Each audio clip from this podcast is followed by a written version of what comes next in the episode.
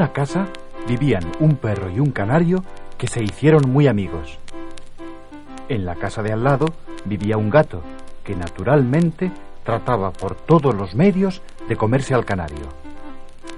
Un día, sigilosamente se acercó el gato a la casa. Piripipi, canario bonito de plumitas doradas. Si te asomas a la ventana, te daré garrapiñadas.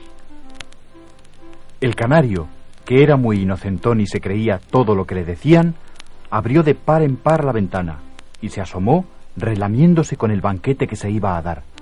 Pero ¡zas! Lo que ocurrió fue que se encontró entre las zarpas del gato. ¡Socorro! ¡Amigo perrito! ¡Socorro! El gato me ha atrapado y me lleva a su casa.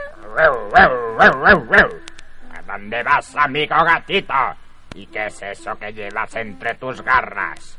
No será por casualidad mi amiguito el canario, ¿verdad? Vamos, suéltalo ya si no quieres que te dé un escarmiento. Miau, miau, miau, miau. Al gato se le pusieron los pelos de punta al ver ante sí al perrazo que con la boca abierta y con cara de pocos amigos le ordenaba que soltara al canario. Pero, señor perro, si yo lo que quería era solamente jugar un ratito con él. Bueno, está bien, pero suéltalo.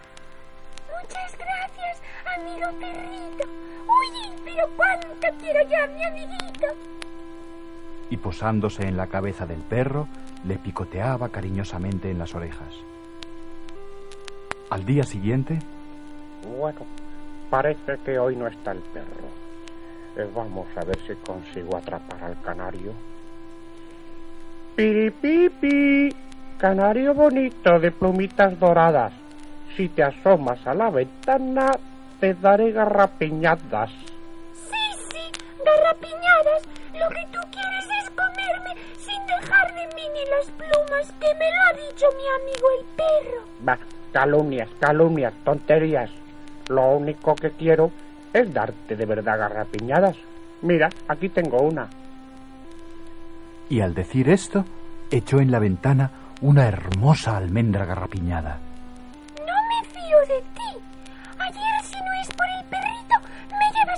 Casa. Pero si te llevaba a mi casa para que conocieras a mis hijitos, hombre, tengo tres, con el rabito blanco los tres. El pobre canario abrió la ventana y empezó a picotear la garrapiñada. Al principio, el gato le animaba zalamero, ¿Eh? ¿Ves cómo te gusta? Que está rica, ¿eh? pero en un descuido, ¡zas! De un salto atrapó al pobre canario que se puso a gritar. ¡Socorro! ¡Socorro, amigo perrito! El gatito malo me quiere comer y me lleva a su casa. El gato saltó limpiamente la tapia de la casa, pero cuál no sería su sorpresa cuando al caer al otro lado, ¡Hola, señor gato! ¿Qué hace usted por aquí tan tempranito? al gato se le heló la sangre en las venas. Escondía cuanto podía al canario, pero no lograba ocultarlo. El color amarillo de este contrastaba con el negro brillante de su piel.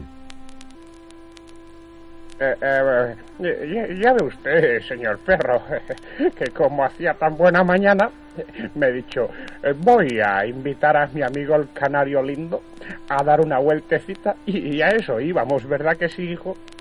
No le hagas caso, perrito. El gatito malo me llevaba a su casa para que sus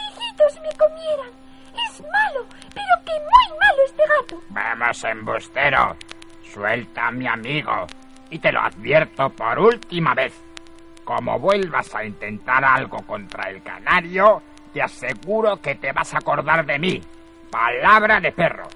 No te aviso más. Y tomando a su amiguito, se metió en su casa. Pero ¿cómo puede ser tan inocente, pajarito? ¿Has visto tú algún gato que le guste jugar con los canarios? Lo que él quiere es comerte. No te fíes de él.